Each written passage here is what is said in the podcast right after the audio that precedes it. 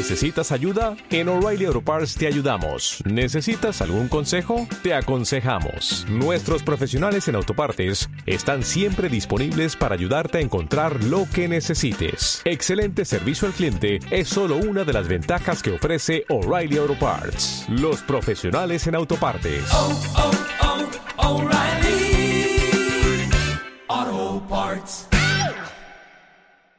Muy buenas noches a todos quienes nos escuchan a través de www.ciberradio.com. Estamos en vivo, estamos en turno nocturno. Soy Paul Zumárraga y muchísimas gracias por acompañarnos esta noche en un programa muy especial ya que tenemos al director y conductor del programa América Vive, Patricio Arroyo, quien está estrenando nueva casa con su programa después de algunos años de estar en un canal colega. Tenemos buenas noticias y estábamos comentándolo con Patricio hace unos minutos, ya que eh, el podcast de Turno Nocturno es uno de los 3.000 podcasts más escuchados en el género de estilo de vida y de programas del mundo en la plataforma de iBox y también en la plataforma de Apple para podcast. Entonces, esto, esto es razón para celebrar. Vamos a ir aumentando los podcasts de turno nocturno y nuestras entrevistas, por lo que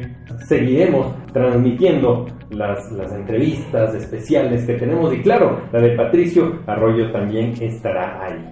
Dicho esto, vamos a dar la bienvenida a Patricio Arroyo, quien nos acompaña. Buenas noches, Patricio. Un gusto tenerte en turno nocturno. Gracias, Paula, al contrario.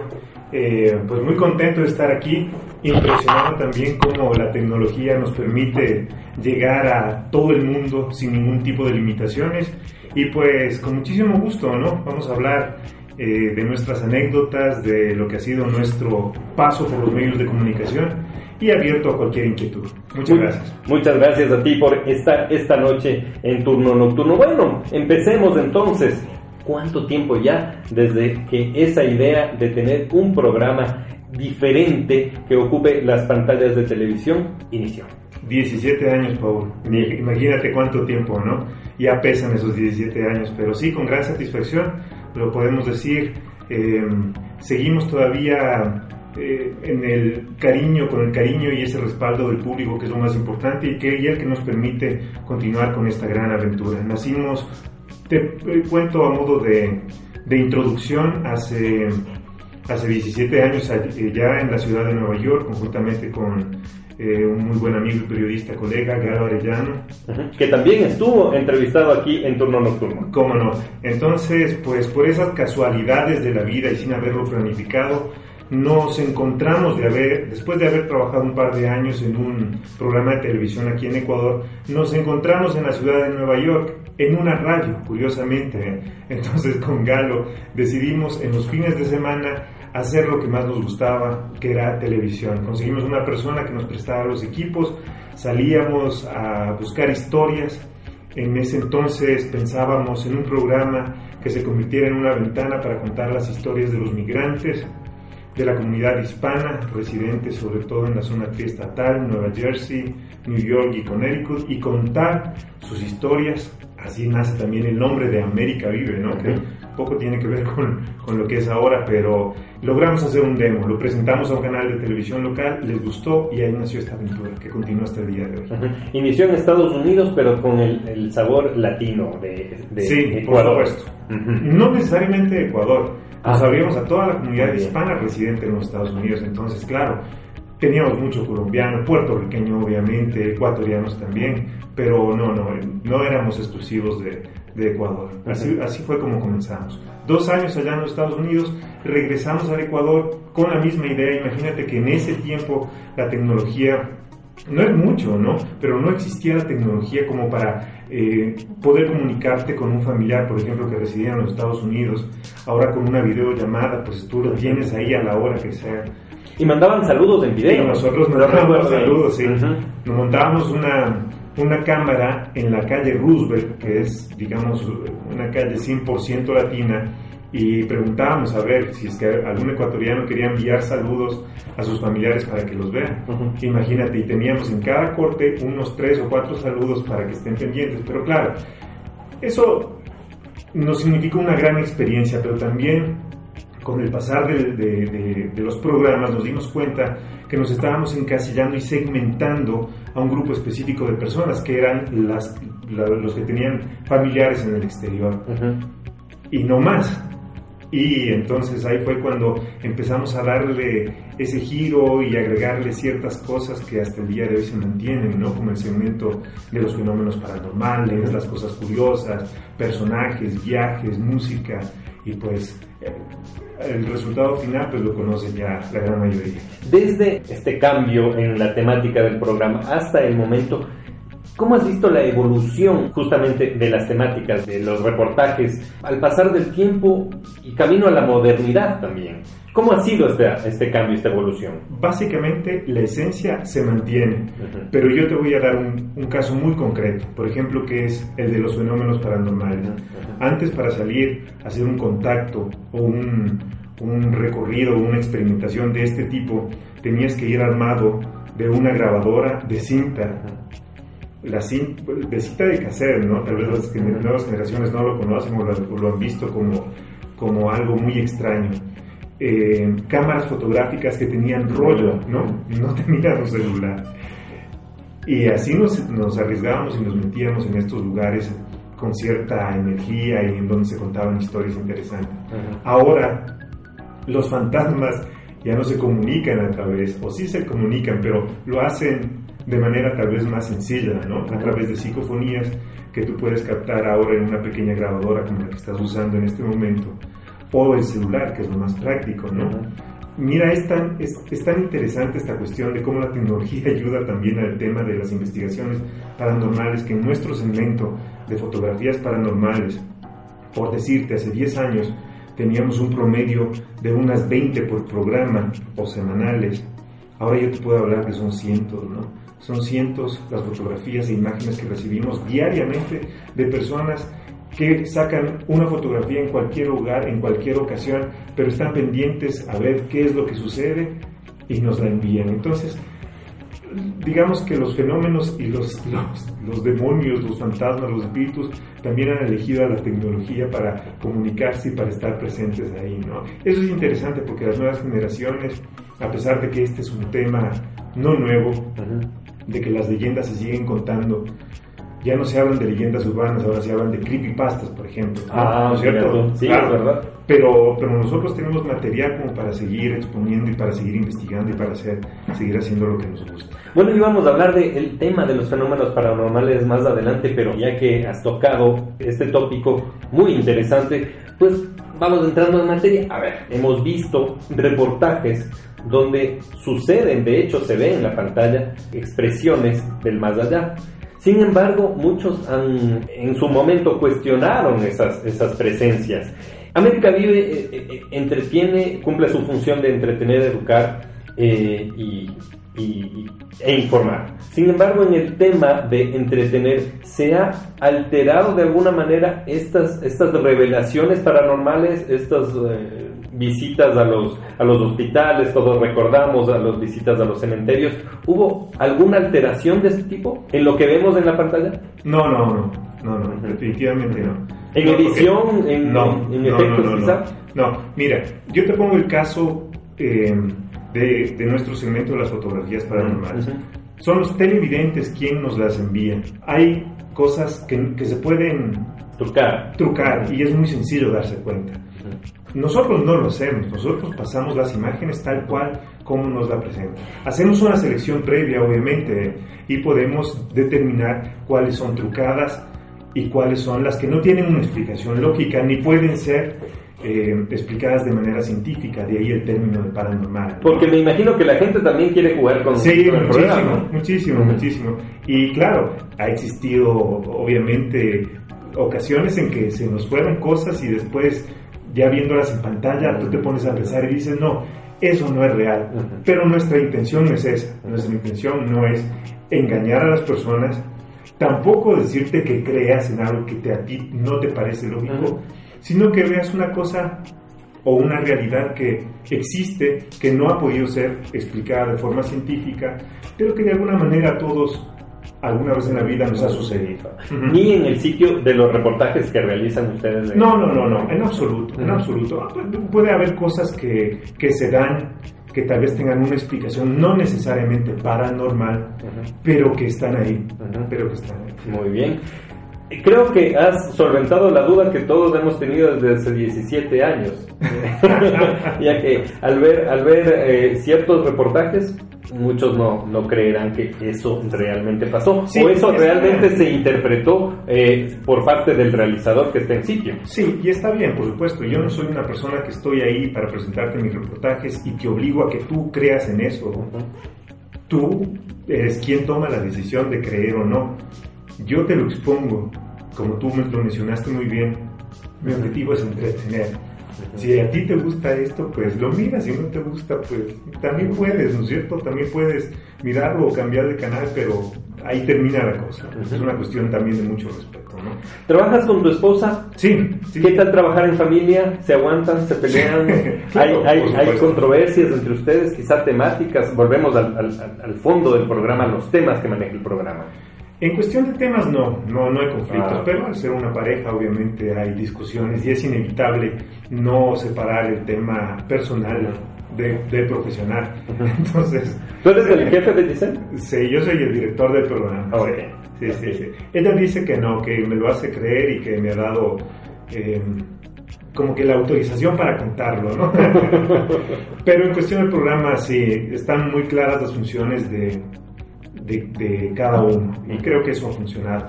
Pero es inevitable, o sea, si tú me dices cuál es la fórmula secreta para estar tantos años trabajando juntos y, y seguir juntos, pues no existe, eso se aprende a diario. Hay peleas y hay, obviamente hay peleas. Y cuando hay peleas, pues, ¿qué te diré? Eh, es muy fácil darse cuenta porque eh, aparezco yo grabando solo en el programa, por ejemplo, ¿no? Entonces, esa es, ustedes. una, esa es una muestra de que Giselle no quiso ir ese día, estaba tan enojada Ujú. y me tocó grabar solo el programa. Es, es mejor no pelearse con la esposa en todo aspecto. Así Sí, trabajes con sí, ella sí. o- o no trabajes con ella. Tienes un nuevo canal. Ahora estás en Teleamazonas. Eh, repíteme el horario a las 10 de la noche. Estamos los sábados a las 10 de la noche a nivel nacional, sí, con un reprise los domingos a las 11 y 30 de la mañana. Básicamente es el mismo horario que tenía en Sí, Ecuavisa. sí, sí, sí, el mismo horario que teníamos en Ecuavisa, a diferencia que en Ecuavisa ese, ese horario no era a nivel nacional. Ah, ahora estás Sí, en el a nivel nacional. Entonces, en Ecuavisa teníamos un horario del sábado a las 10 de la noche a nivel sierra, pero en la costa estábamos los domingos a las 12 y 30. Tal vez algún tipo de cambio, innovación o refrescamiento en esta nueva casa. Sí, pues hemos salido con nueva gráfica, con nueva escenografía. La temática no, porque la esencia es la misma. Eh, pero básicamente los cambios que hemos hecho están en eso, ¿no? Centrados en lo que es, eh, ¿cómo se llama? Nueva gráfica, nuevos efectos. La música obviamente no es parte indispensable y forma parte de nuestra identidad. Los reportajes también, ¿no? Los reportajes los seguimos tratando de la misma manera. Le hemos dado fuerza, por ejemplo, al segmento del América Vive Retro que nos ha Sí, funcionado muy lo vi, lo vi, vi. El último programa hablaban de, de, de los, mm, de los mensajes paranormales dentro de las canciones. claro, ese fue un reportaje que lo hicimos hace muchísimo tiempo, tuvo muchísimo éxito Ajá. y hemos recibido muchos comentarios de que, claro, esto me recuerda a mi niñez, ese fue el más gracioso sí, tal sí, vez. O sea, yo ya me siento viejo con ese tipo de comentarios. Claro, reportajes que hemos hecho hace más de, de 10 años, 12 años, 13 años, pero que han funcionado muy bien y que todavía siguen gustando mucho. Y que de seguro las nuevas generaciones no tenían idea Ni la qué menor pasaba. idea, por supuesto. Tenemos saludines Andrea Fernanda que nos dice su voz me da miedo. Me recuerda los programas de fenómenos paranormales. Un saludo para ella, eh, Vero Salgado, que buen programa. Debe referirse a turno nocturno. Sí, por supuesto, claro que sí, no lo dudo. No, de seguro. A América Vive. Eh, Muchas gracias. Alejandra, Dios mío, dice que se acordó de las psicofonías. Ok. Javier Yepes, excelente programa. Vero Salgado, eh, saludos Tatito, sin duda un gran profesional. Gracias, tenemos, también tenemos eh, las interacciones de Marcia, de Víctor, de Carlos, de Cruz Calla, de Alicia, de Javier y de Rafael Paz Niño. Saludos. Rafa. Saludos a todos ellos y a todos quienes nos escuchan a través de www.ciberradio.com.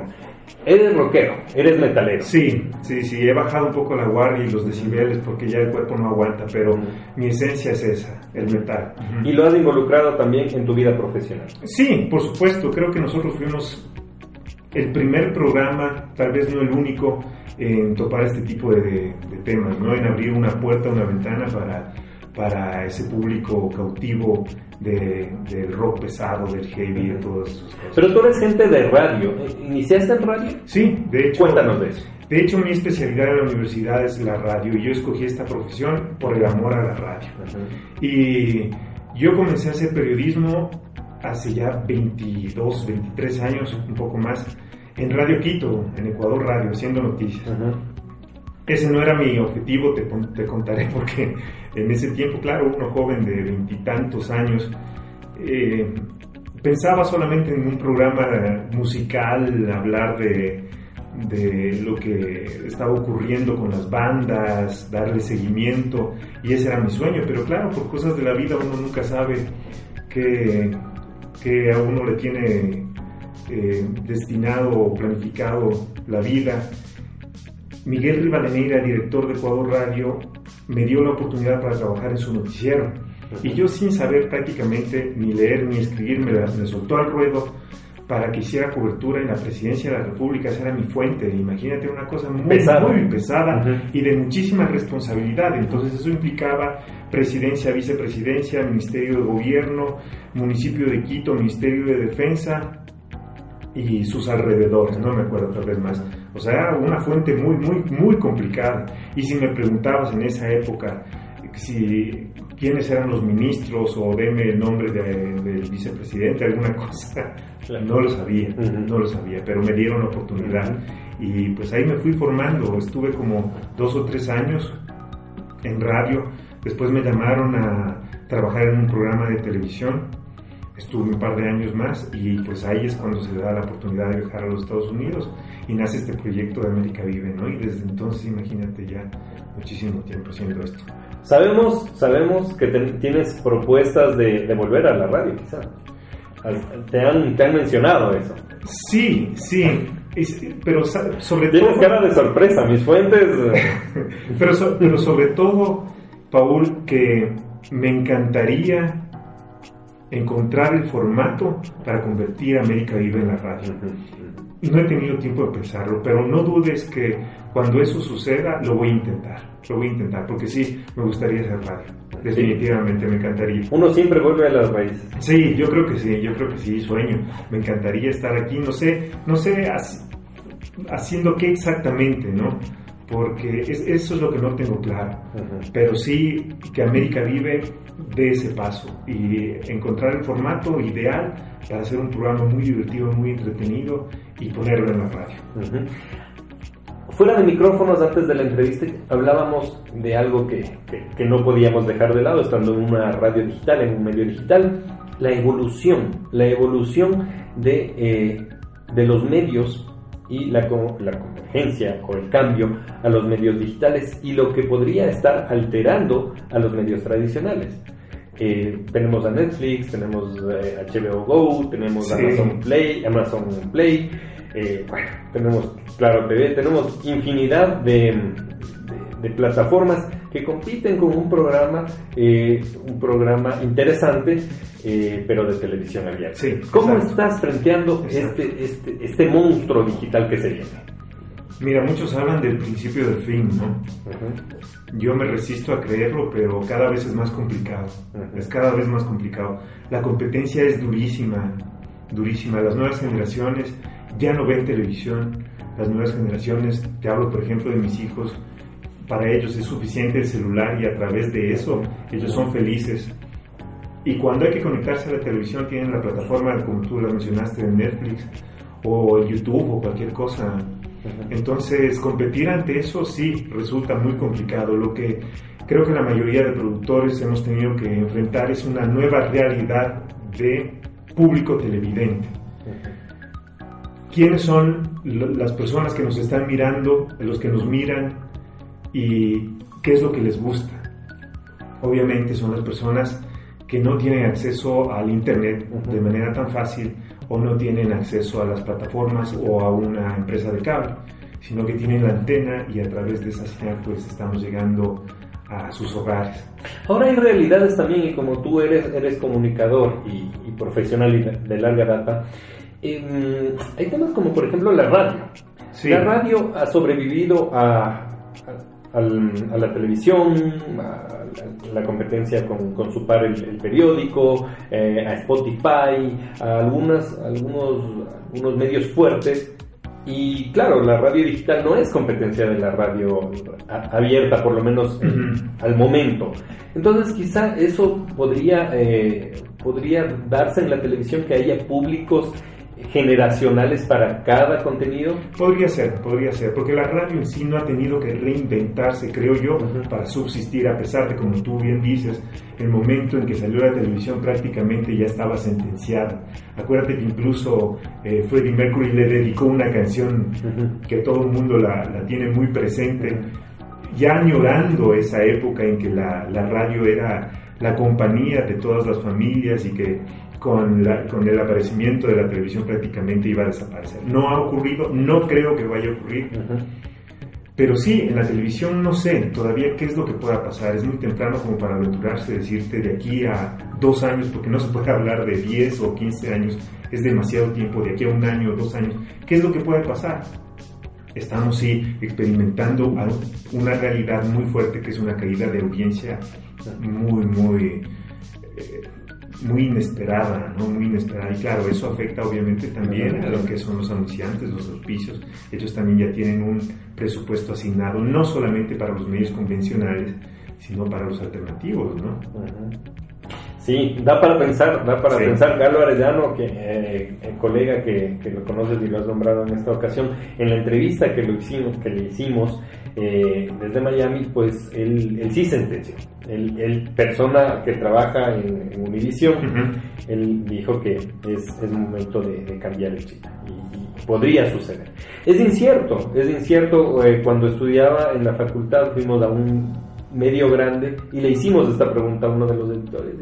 Y, la verdad, en este, eh, dependiendo de lo que él dijo en su momento, pues ya años que debió desaparecer el diario impreso y continuamos suscritos a, varios diarios impresos del país. Claro, pero digamos, en ese caso, los medios impresos han tenido que reinventarse. Ya el prácticamente no se, no se usa. Yo ya no leo un periódico, ya hace mucho tiempo lamentable decirlo, no lee un libro, uno a través, por ejemplo, de los de, Twitter o, este tipo de, plataformas o de aplicaciones está enterado al instante. No hace falta esperar al noticiero de la noche o al periódico del día de mañana. El, Eso ya es historia prácticamente. El noticiero de la noche es un complemento. Sí, digamos que sí, pero tú durante el día, por ejemplo, a través de Twitter estás enterado al instante de todo lo que está sucediendo, de todo lo que está sucediendo. Para cuando ya llegan las noticias, para cuando ya llega el periódico, ya eso es historia. Por supuesto. El reto, el reto está ahí, reinventarse y, luchar siempre para, para, mantener el espacio, o por lo menos defenderlo.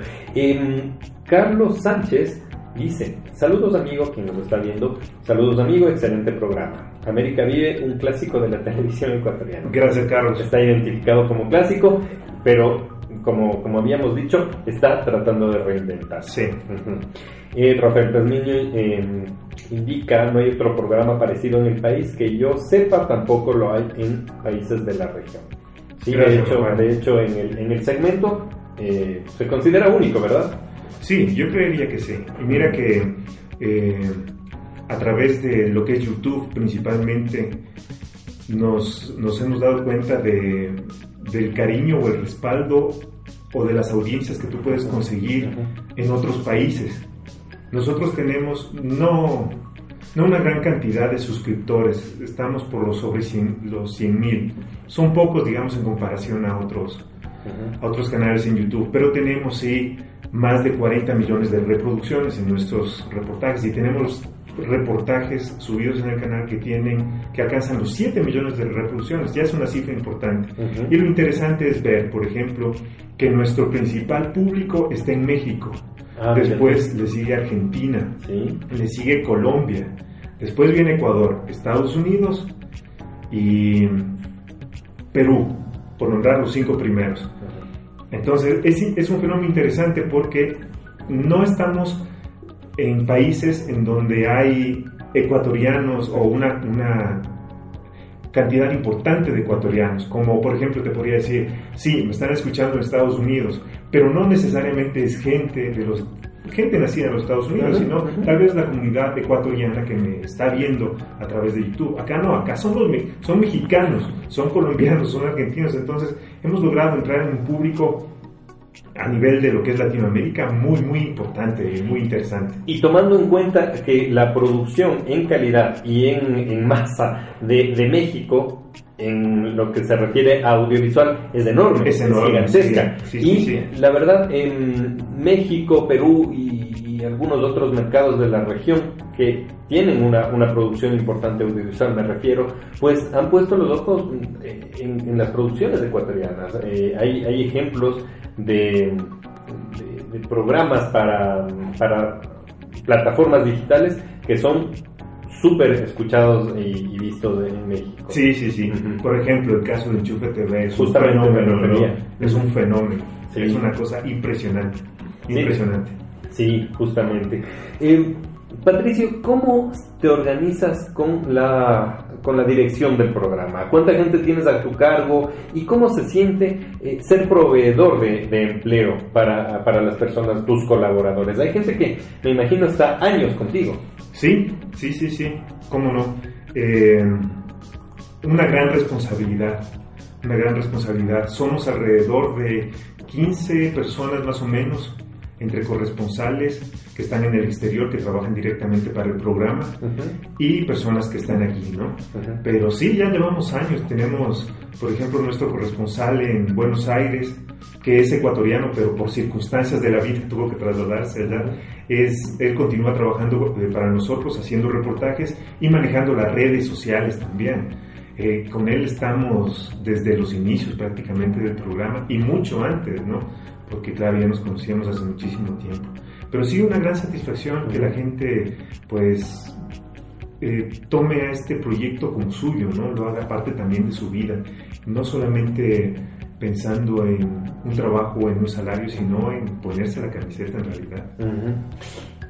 ¿Qué tipo de programas, qué tipo de notas, perdón, eh, son las que en alguna ocasión algún reportero, algún realizador te ha traído y tú has dicho, no, no la vamos a sacar por esto, por esto, por esto. ¿Qué temas tratas de, de, de, no tocar en el programa? No, en realidad no. No, no, no, no, no tenemos censura, pero obviamente el estilo del programa es muy es muy definido, ¿no? Entonces una cuestión política no la vamos a meter ni de casualidad. Uh -huh. Hay reportajes sí que se han quedado muy sueltos en su contenido que no son muy entretenidos, no son muy buenos. Entonces, ese tipo de reportajes son los que han quedado de lado. Entonces, tratamos de, de agregarle alguna cosa más o ver por qué camino salvarlo, pero básicamente censura no existe, no existe en el programa. ¿Y cuáles son tus temas favoritos? ¿Cuáles, eh, cuando un, un, reportero o un realizador te trae un, un, un reportaje, lo aceptas de una? ¿O no le haces cambios? Porque tu función de director es esa. Sí, sí, sí, sí. Pero, a ver, ¿cuál puede ser? Eh, me gusta mucho el tema de la comida, de la comida eh, en, en, cualquier campo, ¿no? Y en cualquier, no solamente comida local, sino a nivel internacional, pero sobre todo los lugares que por su temática combinan muy bien lo que es la gastronomía, o sea, mm. no solamente sus platos, sino también la decoración.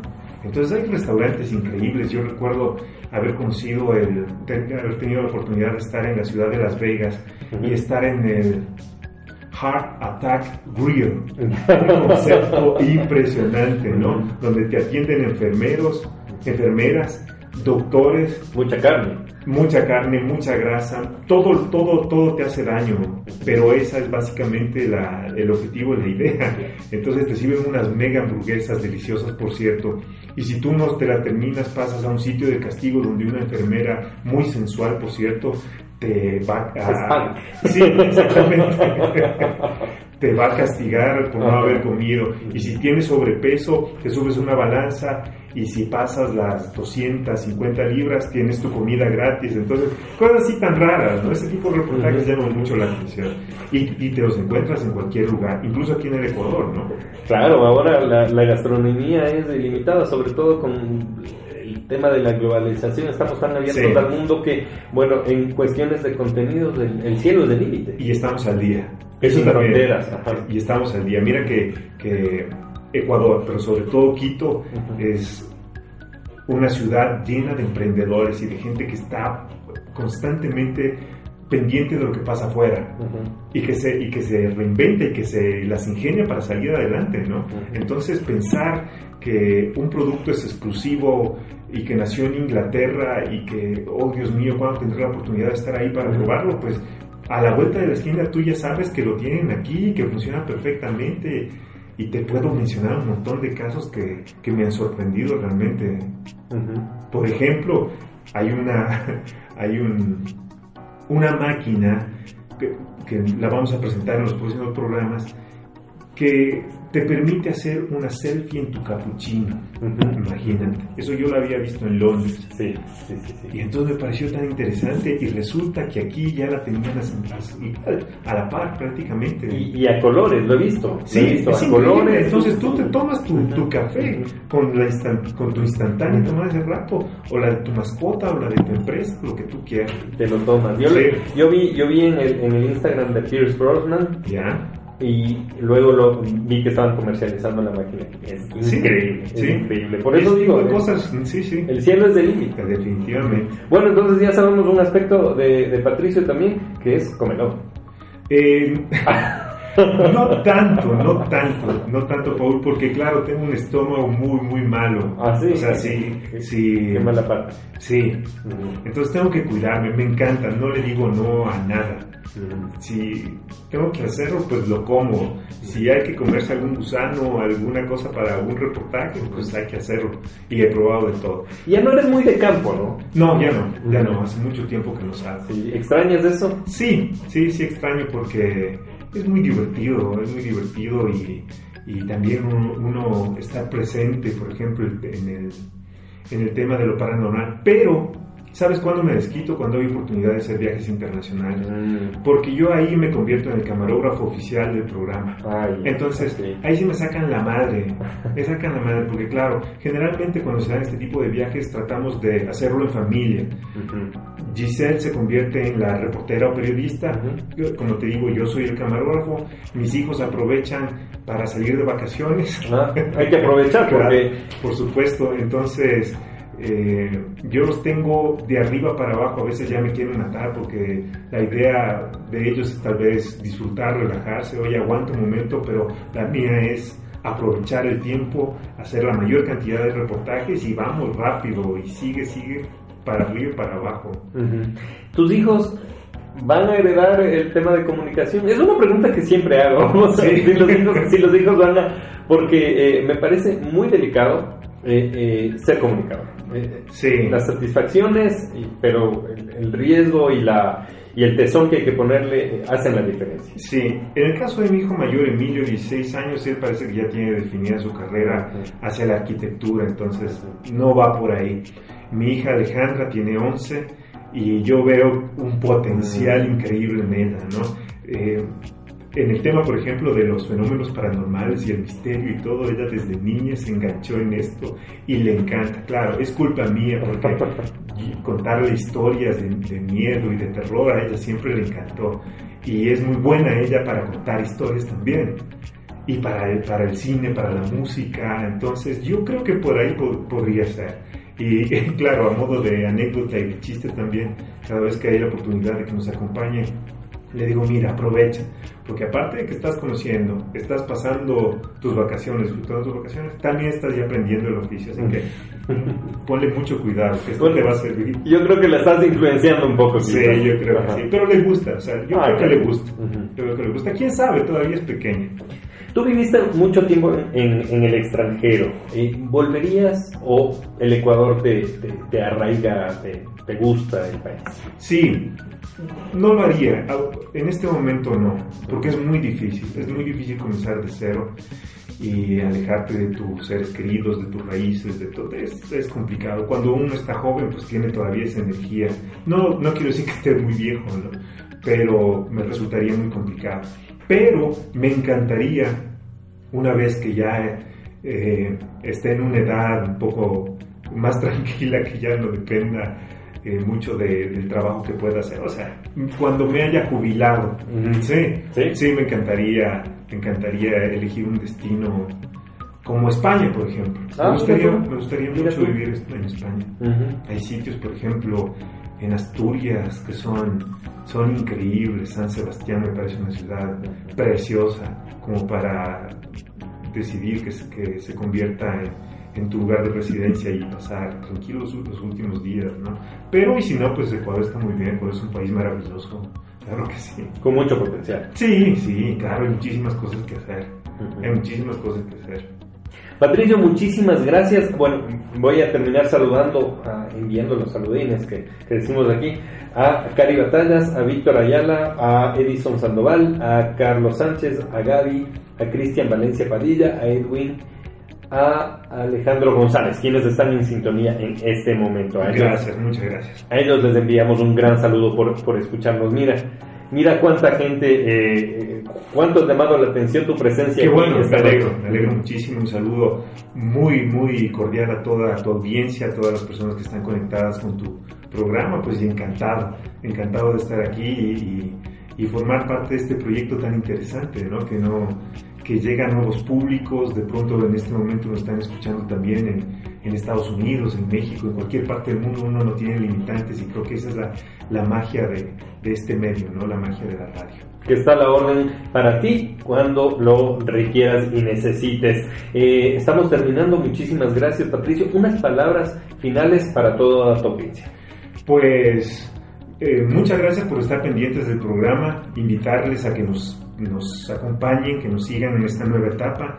Apenas hemos estado al aire en Teleamazonas con tres programas, ya viene el cuarto, así que necesitamos de su ayuda, de su respaldo, de su cariño, de su confianza.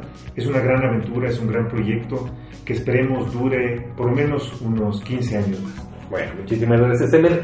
No quiero irme eh, sin, sin esta pregunta. ¿Fueron decisiones empresariales las, de, las del cambio del canal? Sí, definitivamente. Muy bien. Sí, sí. Y, pero estás cómodo en Telemas. Muy contento, Muy muy, contento. contento con muchísimos proyectos. Creo que era necesario también refrescarse un poco, oxigenarles. Entonces, eso ayuda mucho a la creatividad también. Cuando uno está haciendo lo mismo todos los días, como que se estanca, ¿no? Y no sale de ese cuadrado, de ese metro cuadrado o de esa zona de confort que le llaman.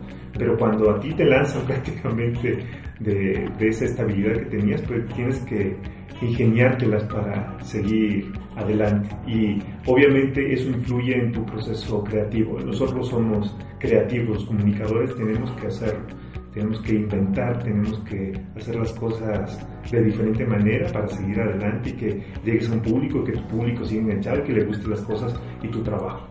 Estamos de acuerdo. Una última molestia, eh, tus redes sociales, las redes sociales del, del programa, para que Sí. nos sigan y aumentemos seguidores. Mira, yo soy un poco malo en eso, pero en ah, memorizarme, pero te puedo decir, en YouTube estamos como América Vive, en- tenemos nuestra página de www.america.online y en el resto de redes sociales que son Facebook, Facebook, Instagram y ¿cuál puede ser? Twitter o Twitter, más. Twitter. América Vive TV. Muy bien. Arroba América Vive TV. Puede ser. Sí, o Ya, lo listo. googlean y América Vive en redes Sí, sociales sí, sí. y lo tenemos ahí. Si me equivoqué, mil disculpas, pero ustedes pongan América Vive y en algún momento va a aparecer. Bueno, si, si a Giselle eh, le molesta que no te hayas acordado bien y mañana ven el programa separado, pues ya saben por qué. Por supuesto, ya sabes qué pasó.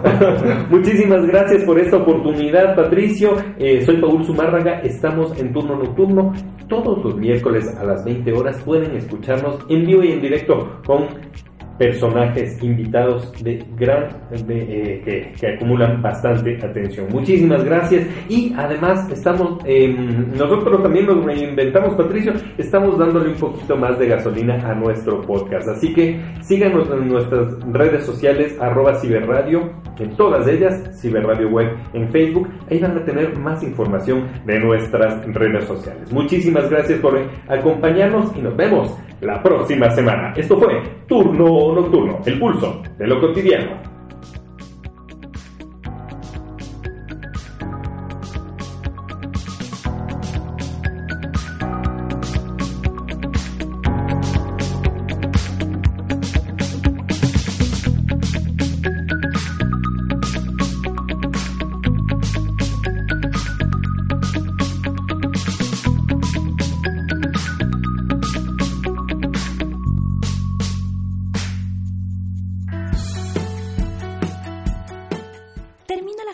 Bien informado y en la grata compañía de Paul Zumárraga. Turno Nocturno, un espacio donde hablamos de actualidad entre amigos, solo por Ciber Radio, tu radio millennial.